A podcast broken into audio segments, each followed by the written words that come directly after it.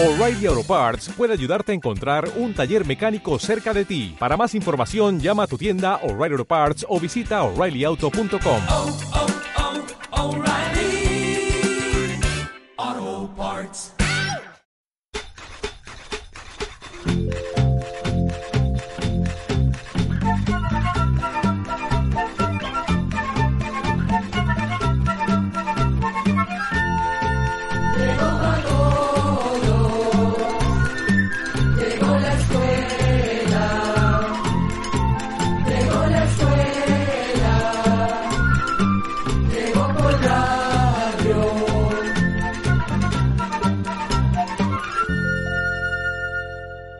Hay que ver cómo pasa el tiempo. Estamos ya en febrero del año 2023 y lo mejor es que continuamos con nuestra tradición de...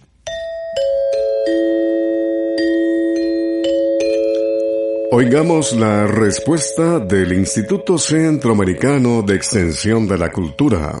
con nuestro lema Comprender lo comprensible es un derecho humano. En el programa de hoy hablaremos si es suficiente proteger los dientes lavándolos tres veces al día con pasta dental.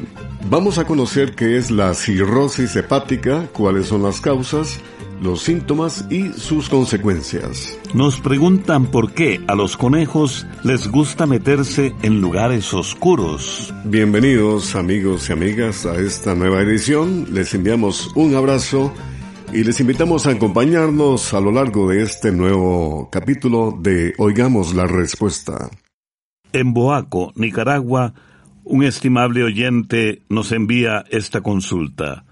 Quiero saber si es suficiente para proteger los dientes lavárselos tres veces al día con pasta dental o si hay otras normas de higiene que podrían usarse para proteger los dientes. Oigamos la respuesta. La limpieza de los dientes es necesaria para evitar las caries dentales. Es necesario lavarse los dientes tres veces al día inmediatamente después de las comidas, porque de lo contrario, las bacterias que normalmente tenemos en la boca se pegan en los dientes y producen unos ácidos que destruyen el esmalte o parte brillante y dura de los dientes y muelas.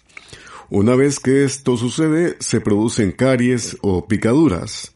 Esto ocurre sobre todo cuando se comen muchos alimentos azucarados o dulces, como por ejemplo confites, caramelos, galletas, repostería y gaseosas, entre otros. El cepillo logra limpiar la parte de los dientes que se ve, que está a la vista, pero no llega bien a los rincones entre dientes y muelas. Por esa razón, el uso del hilo dental es muy necesario. Solo así se pueden limpiar los restos de comida que quedan entre los dientes y las muelas. Si usted no se cepilla los dientes ni usa hilo dental con regularidad, se va formando una capa pegajosa de bacterias sobre los dientes que se endurece y se forma lo que se conoce como sarro dental. El sarro dental puede formarse en muy poco tiempo, en tan solo un día de no lavarse los dientes. El sarro no solo mancha los dientes y los vuelve amarillentos, además puede irritar las encías y causar gingivitis o inflamación de las encías. Lo ideal es, si va a estar fuera de la casa por mucho tiempo y piensa comer, lleve un cepillo y una pasta de dientes para lavarse los dientes cuando sea necesario y evite estar comiendo dulces entre comidas. Cualquier marca de pasta de dientes es buena para cepillar los dientes y el hilo dental puede conseguirse en los supermercados grandes o en las farmacias. Por último, vamos a decirle que es conveniente visitar al dentista por lo menos una vez al año, porque el dentista, además de revisar que la persona no tenga caries, puede hacer una limpieza profunda para quitar el sarro que se ha acumulado. El dentista lo quita usando un aparato especial. Transmitimos de lunes a sábado a través de diferentes medios de comunicación. Annie Edson se hizo famosa por ser la primera persona en arrojarse por las cataratas del Niágara dentro de un barril, ¿Qué la condujo a realizar tan descabellada proeza? Es la pregunta que nos hace un estimable oyente que nos ha escrito desde San José, Costa Rica. Annie Edson Taylor fue una maestra estadounidense que, como usted menciona, pasó a la historia por ser la primera persona en lanzarse en las cataratas del Niágara dentro de un barril. Annie había quedado viuda cuando todavía era joven y le había costado mucho salir adelante. Anduvo por diferentes lugares y tuvo varios trabajos a lo largo de su vida. Un día a Annie se le ocurrió que quizás podía obtener fama y dinero si realizaba algo que nadie hubiera hecho y que llamara la atención de la gente. Fue así que en 1901 cuando tenía 63 años de edad, se le ocurrió la idea de lanzarse en las cataratas del Niágara dentro de un barril. Para llamar la atención del público, Annie anunció en los periódicos el día en que iba a realizar su hazaña, algo que nadie había hecho y que todos creían imposible. Annie Edson Taylor mandó a hacer un barril, el cual forró con un colchón por dentro. Annie sobrevivió a su temeraria hazaña con apenas unos golpes. Salió del barril confusa, sin saber dónde estaba. Cuando le preguntaron si lo volvería a hacer, dijo que no. Annie Exxon logró recoger algún dinero ofreciendo entrevistas en teatros y vendiendo pequeños barriles y fotos como recuerdo de su salto por las cataratas del Niágara. Pero el asunto no terminó bien, porque en la publicidad que salió en los periódicos, Annie había dicho que tenía 43 años, con la esperanza de que más gente llegara a verla.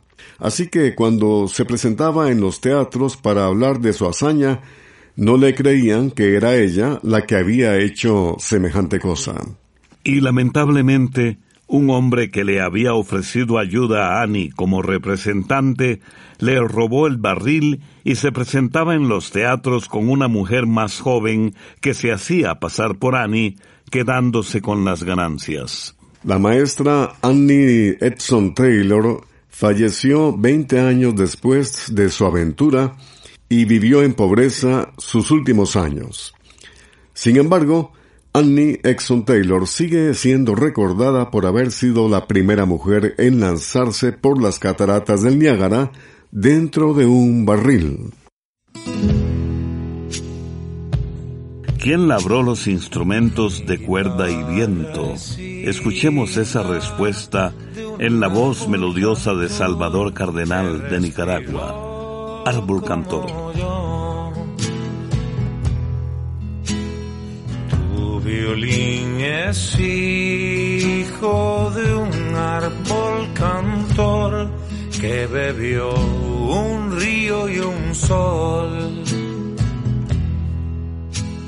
¿Y quién labró los instrumentos de cuerda y viento?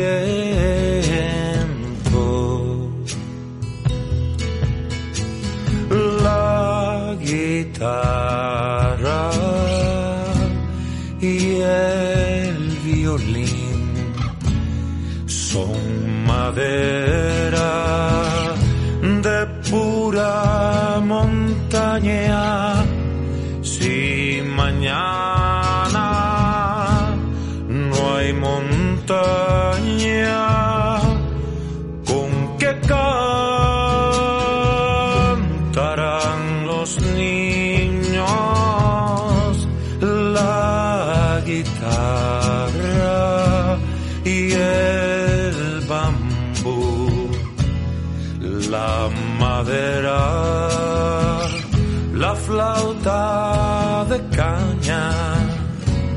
la mañana y mi hermana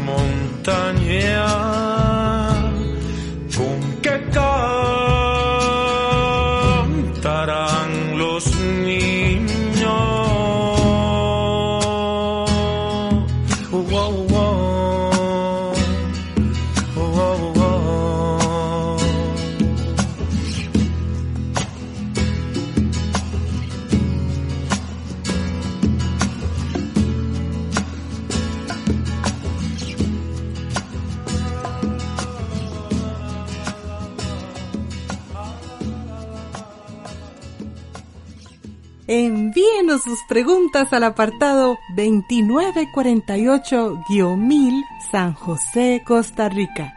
También nos puede contactar al correo electrónico isq.org o encuéntrenos en Facebook como Oigamos la Respuesta. La señora Vilma Pacheco envía un mensaje por medio de WhatsApp desde Sonsonate, El Salvador, y dice, Tengo una consulta con respecto a la cosecha de frijol, a ver si pueden ayudarme. Me gustaría saber por qué las vainas del frijol se llenan de manchas, qué lo causa y cómo puedo combatir esas manchas. Les mando una fotografía para que vean los daños. Oigamos la respuesta. Los frijoles con frecuencia pueden verse atacados por diferentes tipos de hongos que se desarrollan sobre todo cuando hay mucha humedad o cuando la época de lluvias ha sido muy fuerte. Por lo que se ve en la fotografía, nos parece que las manchas que tienen las vainicas se deben a una enfermedad conocida como antracnosis. Los hongos que causan la antracnosis a veces se encuentran en las semillas que no han sido tratadas con fungicidas antes de la siembra. Estos hongos también pueden encontrarse en los suelos y se pasan fácilmente de una planta a otra por el viento o cuando una persona o animal toca una planta contagiada y después toca otra planta sana. Los hongos que causan la antracnosis se desarrollan en las hojas o en las vainas del frijol. A veces no causan daños importantes en la cosecha y lo único que afectan es el aspecto de la vaina, pero no afectan el frijol por dentro. En la fotografía que usted manda se aprecia que la vainica ya está muy desarrollada y que la cosecha está casi lista para recogerse. Así que ya no es conveniente aplicar ningún producto porque cuando la cosecha está por recogerse no es conveniente aplicar fungicidas ni otros productos químicos, ya que los frijoles podrían contaminarse. Para evitar la antracnosis, lo que se aconseja es sembrar semillas mejoradas que son más resistentes al ataque de los hongos. Estas semillas por lo general se consiguen donde venden productos para la agricultura. Saludos amigos de América y el mundo, estamos complacidos en acompañarles con este espacio de Oigamos la Respuesta. Quiero saber sobre la cirrosis hepática, cuáles son sus causas, los síntomas y las consecuencias. Es la pregunta que nos hace llegar un estimable oyente desde Tecolostote, Boaco, Nicaragua. La cirrosis hepática es una enfermedad que afecta el hígado. Se produce debido a cicatrices que se van formando en el hígado. Cada vez que este órgano sufre una lesión, intenta repararse a sí mismo y en este proceso se forma una cicatriz. A medida que la cirrosis avanza, se forman cada vez más tejidos con cicatrices que hacen que el hígado funcione con dificultad. Cuando el hígado se daña, por lo general no es posible devolverle su funcionamiento normal. Y el hígado es un órgano muy importante porque cumple diferentes funciones. Entre otras cosas, ayuda a combatir infecciones, sirve para limpiar la sangre, ayuda a digerir los alimentos y a almacenar energía. Además, produce sustancias que ayudan a la coagulación de la sangre. La cirrosis puede tener varias causas.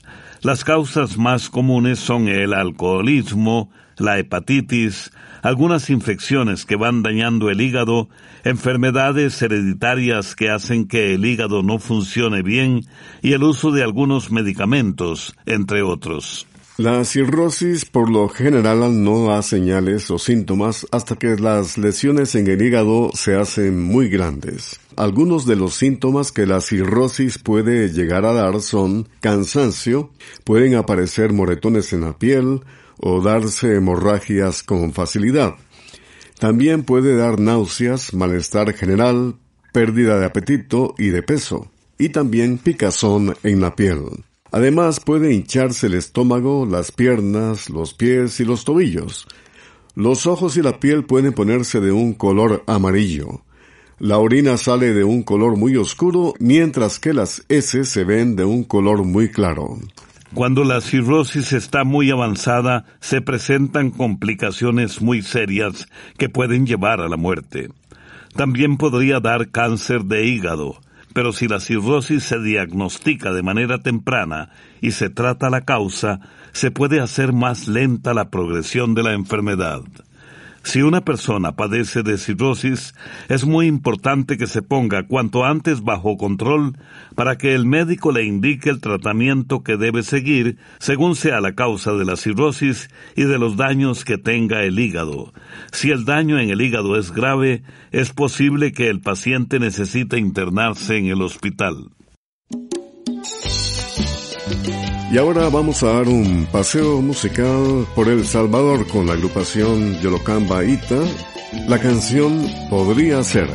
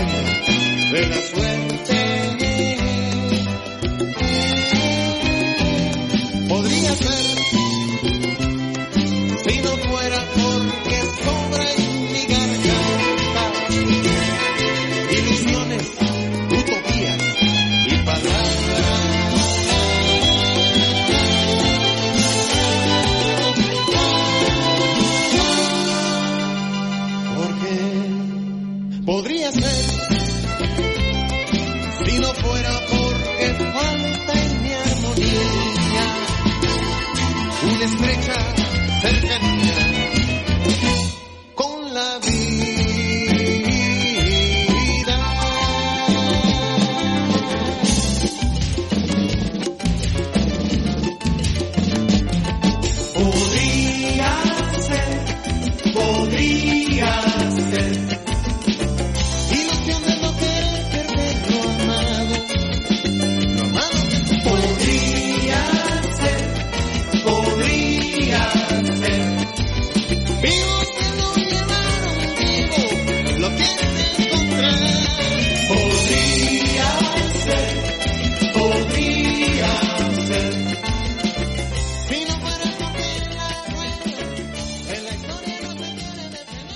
También puede contactarnos a través de un mensaje de WhatsApp al teléfono código de área 506, número 8485-5453. El señor Bolívar Mesén Godínez escribe desde San Rafael arriba de Desamparados, San José, Costa Rica, y pregunta, ¿por qué a los conejos les gusta meterse en lugares oscuros, aunque sea de día? No nos dice usted, don Bolívar, en dónde se meten sus conejos, pero es posible que se metan en algún lugar donde se sienten seguros. Los conejos son animales asustadizos y muchos tienen el instinto de cavar hoyos o madrigueras bajo tierra donde se meten para protegerse de sus enemigos naturales. Esta es una costumbre que han heredado de los conejos salvajes. Se meten dentro de las madrigueras porque ahí pueden descansar con tranquilidad, sin miedo a que algún animal les haga daño. Cuando van a tener crías, muchos conejos también escarban madrigueras para tener a sus hijos en un lugar seguro. Hay algunas especies de conejos que no cavan madrigueras, sino que buscan agujeros para aprovecharlos. Incluso los conejos pueden usar agujeros hechos por otros animales. Los conejos por lo general acostumbran alimentarse al anochecer o al amanecer y el resto del día están menos activos y por esto pueden esconderse en estos lugares durante el día. Cuando salen de la cueva se sientan en sus patas traseras con sus orejas levantadas, lo que les permite oír cualquier ruido por pequeño que sea. De esta manera comprueban que no haya peligros cerca. Como le decimos, estas son conductas que los conejos traen por instinto, heredadas de los conejos salvajes.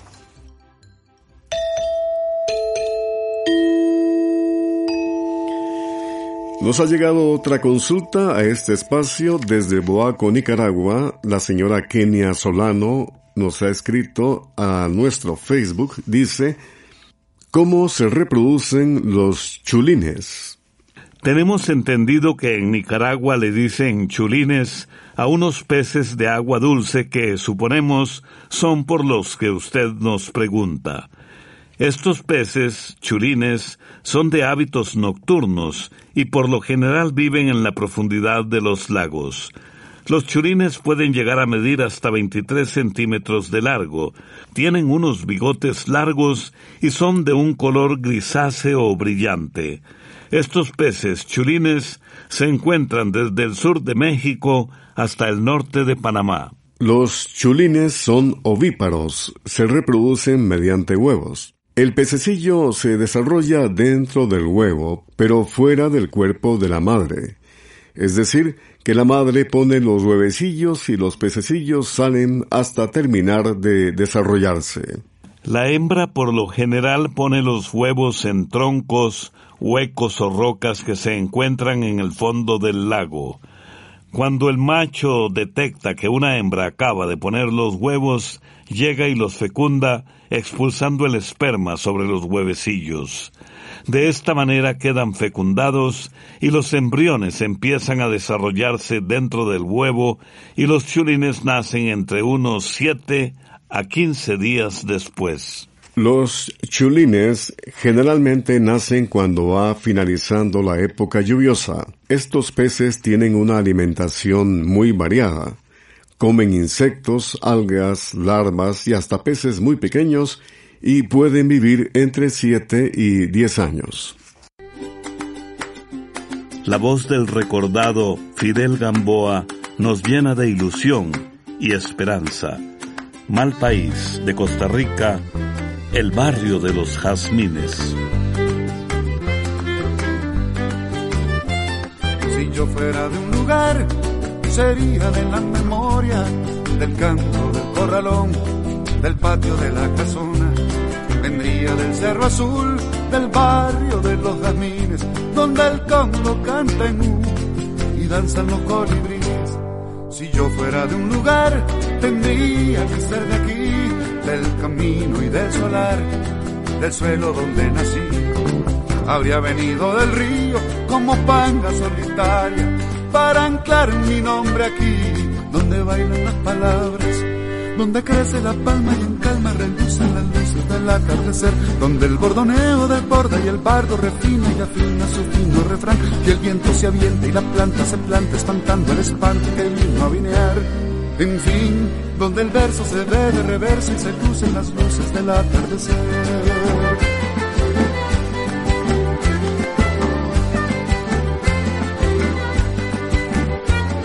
Si yo fuera de otro lado, sería también de aquí, como aquel que nació lejos amido en este cubil. Tenemos dos estaciones, la lluvia y el mal llover, mal tiempo inundaciones, y su ampo para escoger. Nos falta una economía y tierra para sembrar, pero aquí con hidroponía, un cartres, un lechugal, mi pueblo es una esperanza, dormida entre los chagüites, yo vengo del Cerro Azul, del barrio de los Fermines, donde crece la palma y en calma relucen las luces del atardecer, donde el bordoneo desborda y el bardo refina y afina su fino refrán, y el viento se avienta y la planta se planta espantando el espanto que vino a vinear. En fin, donde el verso se ve de reverso y se mecen los meses colgados de un clavo y acaban al cabo arrimándole rimas al tiempo que empina, se apaña y apina y se lucen los cielos al mando poder donde crece la palma y en calma relucen las luces del atardecer, donde el bordoneo desborda y el pardo refina y afina su fino refrán, y el viento se avienta y la planta se planta espantando el espanto que vino a vinear. En fin, donde el verso se ve de reverso y se mecen los meses colgados de un clavo y acaban al cabo arrimándole rimas al tiempo que empina, se apaña y apiña y se luce en los cielos amando poder donde crece la palma y en calma relucen las luces del atardecer, donde el bordoneo desborda y el bardo refina y afina su fino refrán, y el viento se avienta y la planta se planta espantando al espanto que vino a vinear. En fin, donde el verso se ve de reverso y se mecen los meses colgados de un clavo y acaban al cabo arrimándole rimas al tiempo que empina, se apaña y apiña y se lucen los cielos al mando poder donde crece la palma y en calma relucen las luces del atardecer, donde el bordoneo desborda y el bardo refina y afina su fino refrán, y el viento se avienta y la planta se planta espantando el espanto que vino a vinear. En fin, donde el verso se ve de reverso y se mecen los meses colgados de un clavo y acaban al cabo arrimándole rimas al tiempo que empina, se apaña y apinta, se lucen los cielos amando poder.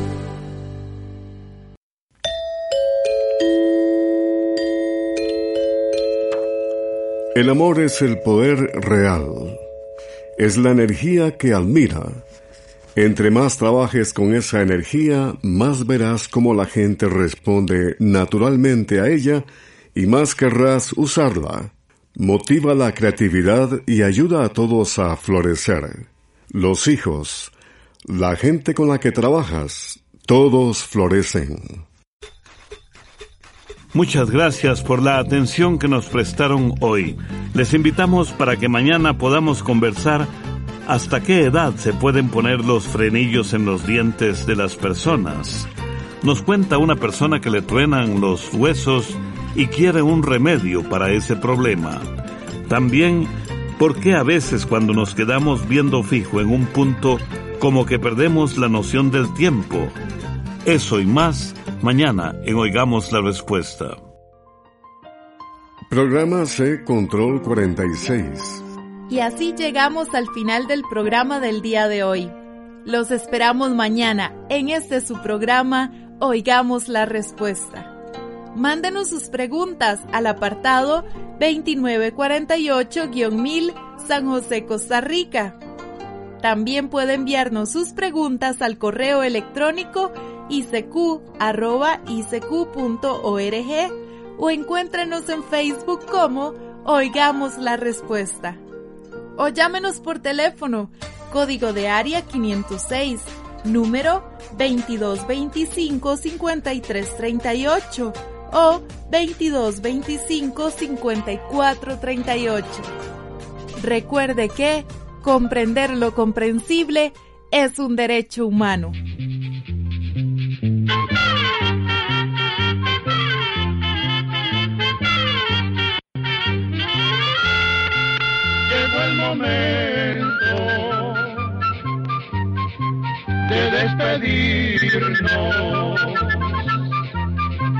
Se va a la escuela, se va cantando.